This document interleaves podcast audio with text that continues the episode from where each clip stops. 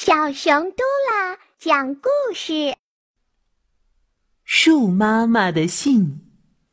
树妈妈有许许多多的叶娃娃，挂在妈妈的手臂上，在清风中晃呀晃，真舒服。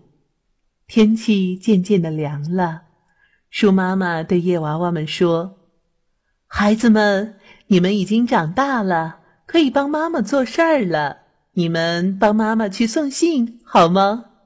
嗯，好，好，好！叶娃娃们争先恐后的抢着说。树妈妈拿出金色的笔，在叶娃娃的手掌上写起信来。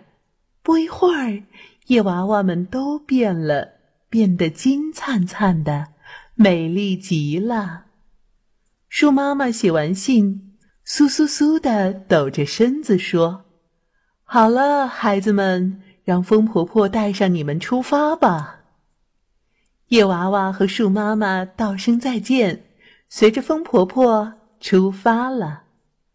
飞呀飞，一些叶子说：“我们的信是要送给小河的。”于是，一些叶子落在小河里，金色的鲤鱼跳出水面，喊道。树妈妈来信了，秋天到了，秋天到了。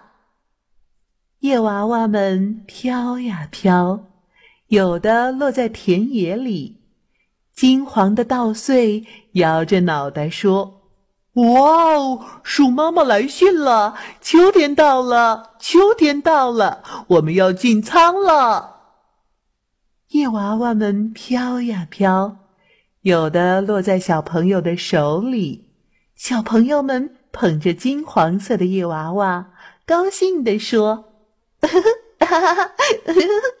树妈妈来信了，秋天到了，秋天到了。”叶娃娃们飞呀飞，飘呀飘，把信送到每一个角落。如果你竖起耳朵仔细听。